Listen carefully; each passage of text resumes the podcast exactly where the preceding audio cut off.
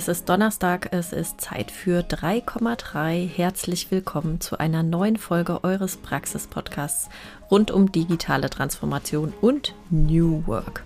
Warum reden wir in diesem Podcast eigentlich so viel über Leadership und Führung? Weil in Unternehmen, die wertebasiertes Arbeiten ernst nehmen und auch wirklich leben wollen, Verantwortung immer mehr auf alle Mitarbeitenden in der Organisation übergeht. Wer mehr über Selbstverantwortung und darüber, wie man Leadership wirklich sehen kann, wissen will, der kann auch gerne mal in die letzte Folge reinhören. Das war die 50. Folge dieses Podcasts mit äh, Tobias Renk. Und mit Tobias habe ich mich ausgiebig über Selbstverantwortung unterhalten. Wenn aber jetzt alle mehr Verantwortung tragen und wir Hierarchien mehr und mehr abbauen, was heißt das eigentlich für Führungskräfte? Brauchen wir die überhaupt noch?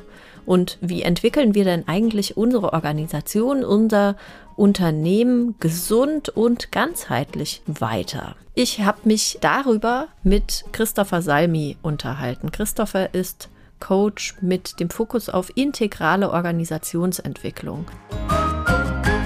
Christopher, wie hat sich denn Führung aus deiner Sicht durch die digitale Transformation und die Corona-Pandemie geändert? Naja, ich glaube, in dem einen stecken wir ja noch total drin ne, was so die digitale Transformation angeht. Deswegen glaube ich, ist es noch sehr unterschiedlich. Und Corona ist ja auch noch mal ganz, also oder die, die Pandemiesituation ist ja auch noch mal ein bisschen, also hat das an der einen oder anderen Stelle verschärft, würde ich sagen, die Notwendigkeit da anders zu denken und zu handeln. Mhm. Gleichzeitig glaube ich, ist es zwar äh, eine Krise, die einiges befeuert hat und ja direkt auch so gut geübten Mustern irgendwie rausgeholt hat, ne? weil ja. wir waren jetzt nicht mehr im Büro. Der eine, der gerne kontrolliert, konnte jetzt nicht mehr kontrollieren.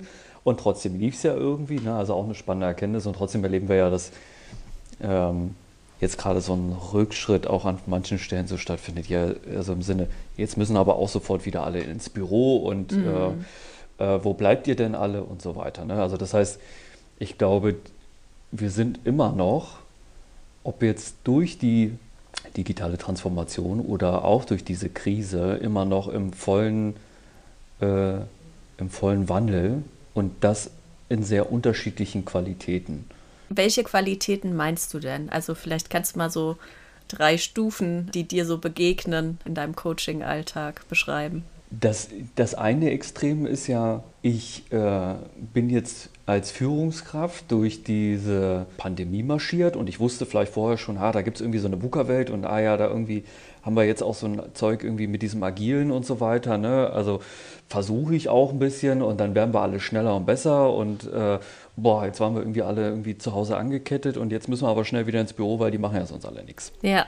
Dann glaube ich, gibt es da was dazwischen, dass Führungskräfte schon merken, welche Vorteile es auch haben kann, wenn Mitarbeiter mehr Flexibilität haben oder äh, auch merken, dass uh, meine bisherige Herangehensweise an, an Themen, an, an äh, Menschen selbst, an die Strukturen in Unternehmen, an die Prozesse, die wir leben, vielleicht nicht mehr ganz so richtig ist. Also irgendwie was muss, muss ich schon anpacken. Ich habe zwar noch keine Ahnung was und wie, mhm. aber irgendwas muss ich tun. Und dann hast du meiner, aus meiner Sicht so das andere Extrem, oder was heißt Extrem? Ich weiß gar nicht, ob ich Extrem sagen würde, wo ganz klar ist, und da zähle ich mich zum Beispiel dazu, ich weiß, diese Komplexität, die wir da jetzt draußen im Markt haben, in der Gesellschaft haben, allein durch Vernetzung, durch, durch ganz andere, äh, eine ganz andere Generation, die ganz andere Ideen bringt, die ganz andere Geschäftsmodelle auch entwickelt, wir mit dem klassischen Modell ob jetzt Hierarchie oder äh, ob die Prozesse, die wir so leben, ob die Bürokratie oder das ganze Administrative, was wir uns so aufgeladen haben, nicht mehr zielführend ist und mhm. uns äh, unglaublich langsam macht. Mhm. So, also und ich glaube, das sind so die unterschiedlichen Qualitäten, weil ich weiß, eine ganz klassische Machthierarchie ist nicht mehr zieldienlich. Mhm. Tut den Menschen nicht gut, es tut mir nicht gut, es tut der Firma nicht gut, es tut der Gesellschaft nicht gut und am Ende wird es dem Planeten auch nicht gut tun. Und welche äh, Fähigkeiten braucht es denn in der Führung, um schneller zu werden, um mit der neuen Generation und diesen komplett veränderten, komplett komplexen Rahmenbedingungen umzugehen? Also erstmal würde ich nochmal das Wort schneller würde ich austauschen in vielleicht eher gesünder, weil es ja nicht unbedingt immer heißt, dass es unbedingt immer schneller sein muss, mhm. so, ne? sondern dass wir vielleicht etwas gesünder mit uns und unseren äh, Strukturen etc. umgehen. Was ein total hilfreicher Skill ist, aus meiner Sicht, ist, dass die Führungskraft von morgen sich, ähm, ich sag mal, mit Elementen aus dem, da kannst du aus dem Coaching nehmen oder du kannst aus der Psychotherapie, kann man sich ja auch bedienen. Also mhm. sprich, äh, sich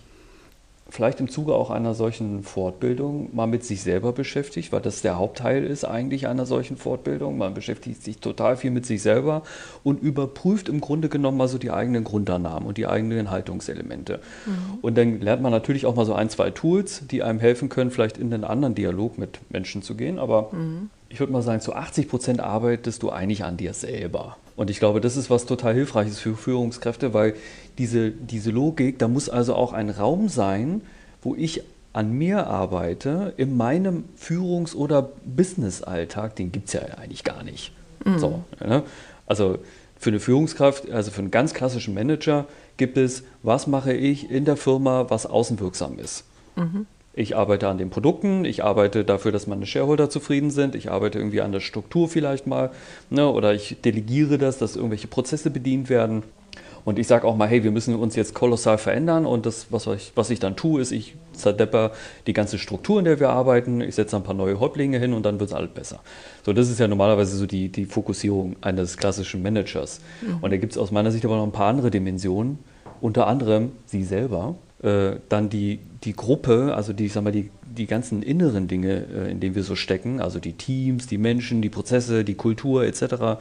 Und natürlich muss die Firma sich auch weiterentwickeln, genauso wie die Menschen, die die Firma ja darstellen, irgendwie sich weiterentwickeln müssen, damit wir erfolgreich sind. Auch das ist eine Dimension und viele kümmern sich da ja gar nicht drum, sondern entweder delegieren sie das, mach mal was mit Future Skills oder mach mal was hier mit New Skills Dings, ja, ohne sich eigentlich selber damit in Verbindung oder in Kontakt zu bringen. Und ich glaube, das ist was total Wichtiges. Also auf der einen Seite sich mit sich selber zu beschäftigen und äh, sich auch mal mit den inneren Prozessen auseinanderzusetzen. Und da brauchst du aus meiner Sicht, ich sage, neben der, der, des Bewusstseins irgendwie, dass da noch ein bisschen mehr gibt wie ähm, Produkte, Prozesse und Strukturen etc., ähm, eben, eben auch noch den Fokus auf die inneren Prozesse. Ich glaube, das ist vielleicht, vielleicht ist das so der Extrakt, sich auch mit dem Innen der Organisation zu beschäftigen. Sind dann die Führungskräfte von morgen und die der neuen Generation, die, die es besonders gut schaffen, äh, an sich selbst gearbeitet zu haben oder zu arbeiten. Ist ja auch ein Prozess, äh, der ne niemals endet.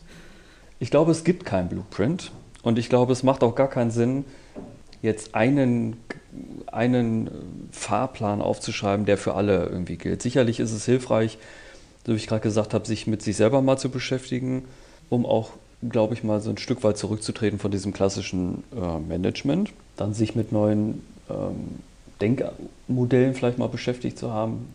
Welche denn? Ähm, naja, sowas wie ähm, einen ganzheitlichen Ansatz. Also nehmen wir mal ähm, so ein Vier-Quadrant-Modell von Ken Wilber zum Beispiel, ja? Mhm. was eher so einen holistischen Ansatz oder eine holistische Perspektive haben. Oder äh, Spiral Dynamics zum Beispiel, wo wir im Zuge dessen berücksichtigen, dass eine Organisation sowie Menschen, die in einer Organisation arbeiten, an ganz unterschiedlichen Stellen steht.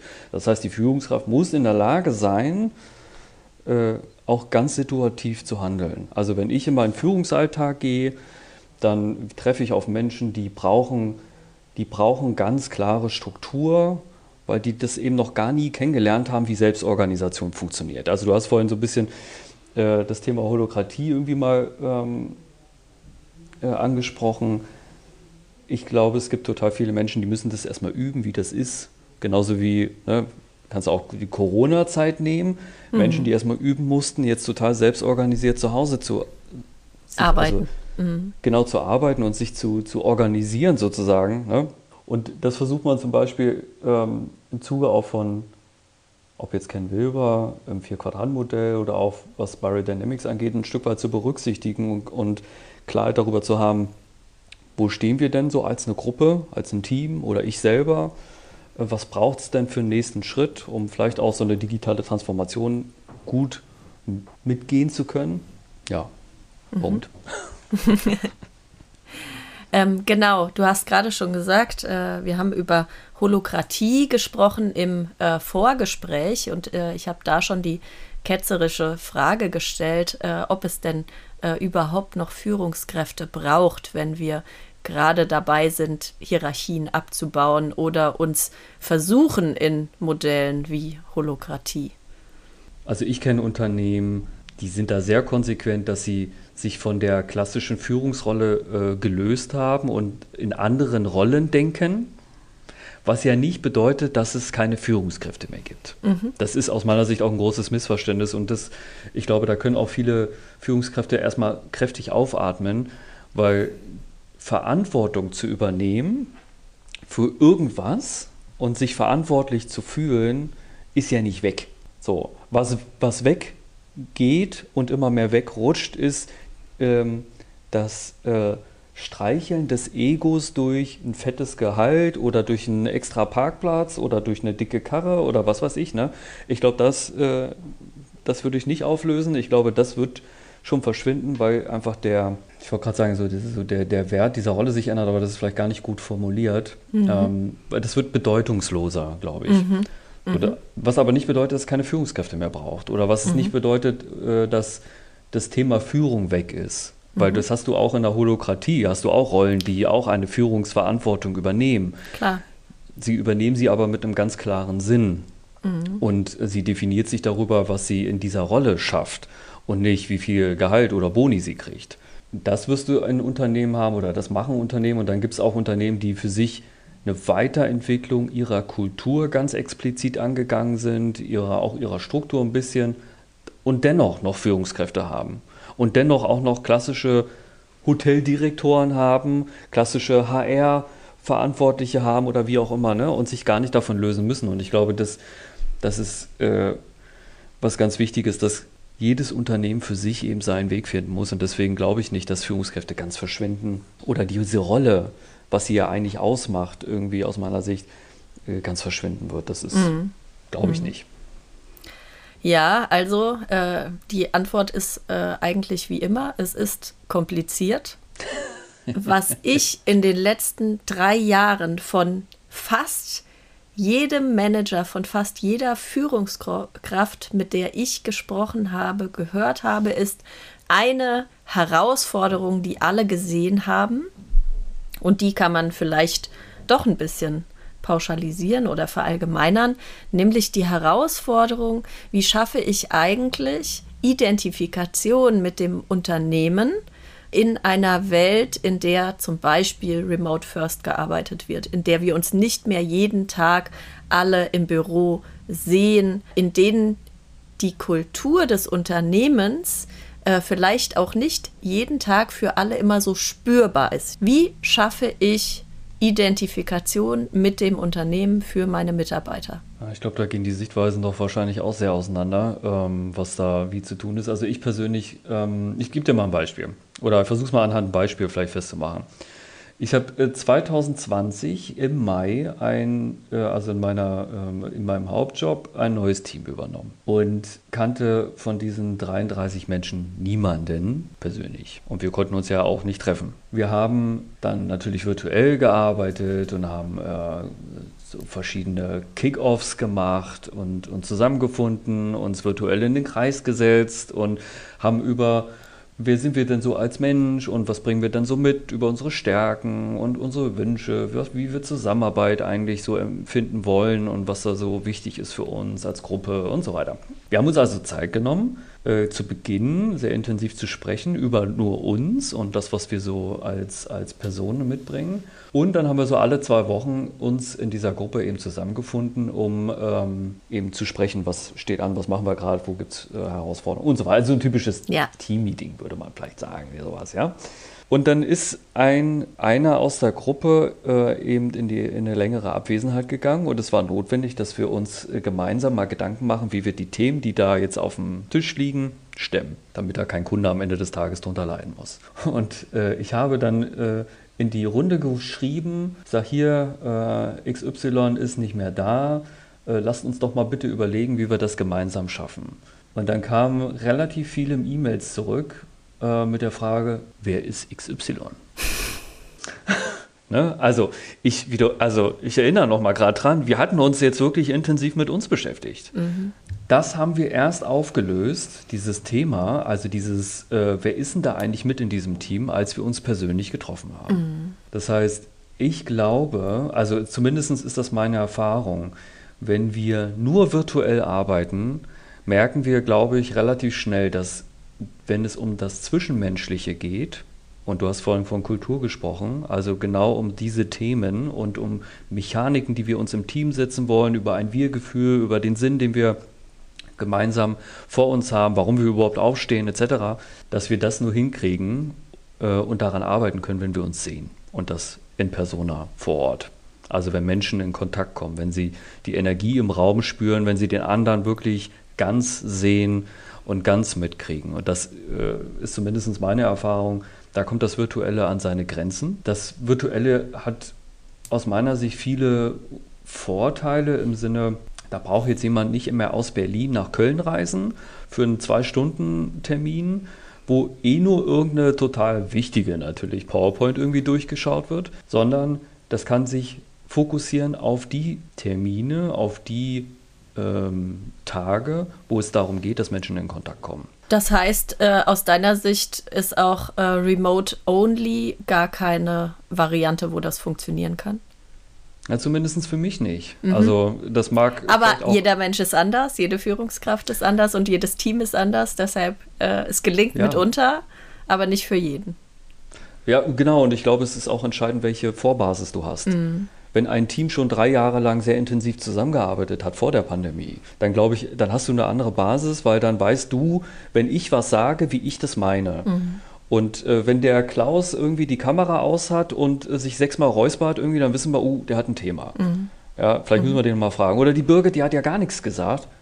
Warum sagten die nichts? Das ist ungewöhnlich. Mhm. Ja, so, und ich glaube, dann ist das, dann kannst du viel mehr überbrücken. So, und ich glaube, für mich persönlich ist die Marschrichtung für die Zukunft, nicht alle zwanghaft irgendwie ins Büro zurück zu delegieren, äh, weil das aus meiner Sicht nicht hilfreich ist, äh, sondern zu sagen, wir haben hier punktuell ganz bewusste Zusammenkünfte, entweder weil wir uns mit uns beschäftigen wollen oder weil wir neue Ideen generieren wollen oder weil wir andere Herausforderungen einfach lösen wollen, die es einfach zusammen in einem Raum schneller zu greifen gibt, ähm, dann lohnt es sich und dann äh, ist aus meiner Sicht auch ein Büro, wenn es in der Zukunft überhaupt noch Büro heißt, ja, ähm, dann ein guter Ort, um zusammenzukommen. Hat das dann in den letzten zwei Jahren, haben wir da wirklich so gelitten oder kamen wir da trotzdem irgendwie ganz gut durch, indem wir uns ausprobiert haben mit, äh, keine Ahnung, digitale Kochsessions, digitale Weihnachtsfeiern, ein Coffee Break Stream. Ich habe die unterschiedlichsten und witzigsten Ideen gehört. Davon höre ich übrigens jetzt nicht mehr so viel. Das hat uns auf jeden Fall einen, digitalen Boost gegeben. Mhm. Was mich nicht allzu sehr überrascht, weil äh, aus meiner Sicht Veränderung nur aus zwei Dingen passiert. Einsicht oder Krise. So, ja, also Einsicht im Sinne, du, saugst unglaublich viel Inspiration auf. Gibt ja, also ging mir ja genauso auch äh, mit Blick auf Führung. Ich habe super viele Inspirationen bekommen und dann habe ich irgendwann für mich erkannt, so, ha, okay, es muss irgendwie anders gehen mit diesem Thema Führung. Und dann kam die Einsicht, ich will es jetzt auch anders machen. Mhm. Und die Krise, die haben wir ja nur sehr deutlich erlebt, die hat uns ja in einen Zwang gebracht, wir müssen es, keiner konnte es ja jetzt anders machen in dem Moment. Und dann sind genau diese Dinge entstanden, diese Innovation, ne, das ist ja auch in der äh, Historie von Gesellschaften, kannst du das ja auch sehen, ne, dann kommt irgendwie so ein technologischer Schritt oder irgendeine Krise und dann passiert auf einmal äh, was ganz Neues, ganz neue Innovationen werden entdeckt. Und so mhm. ist es ja in dem Fall jetzt auch. Wir schöpfen ja sehr viel Kraft aus dem Kontakt zu anderen. Ja. Und natürlich gibt es immer Extreme, aber ähm, ich sage mal, im Durchschnitt würde ich sagen, brauchen wir uns. Brauchen wir die Sozialisierung, mhm. wir brauchen die Gemeinschaft, wir mhm. brauchen die Gruppen, in denen wir uns gut fühlen, in denen wir zu Hause sind, in denen wir äh, sein können, wie wir sind, etc. pp. Deswegen glaube ich, hörst du jetzt auch so wenig davon, weil ich erlebe, dass die Menschen verdammt froh sind, sich endlich wieder zu treffen, in große Gruppen zu geben, Konzerte zu erleben, sich in einen Raum. Ich habe jetzt am Wochenende in einem Raum gesessen mit über 50 Menschen irgendwie zu, äh, zu äh, dem Thema Facilitation und Unternehmensbegleitung. Das war wunderbar. Mhm. Und alle haben das genossen, einfach in Kontakt zu kommen, gute Gespräche zu haben, sich um den gleichen Kosmos zu drehen, der uns so beschäftigt jetzt in diesem Sinne ne? oder in dem Fall und ich glaube, da haben super viele Kraft getankt. Deswegen hörst du da aus meiner Sicht nichts mehr von, weil die das einfach genießen, mhm. dass es wieder möglich ist. Mhm. Jetzt haben wir sehr viel über Führung gesprochen.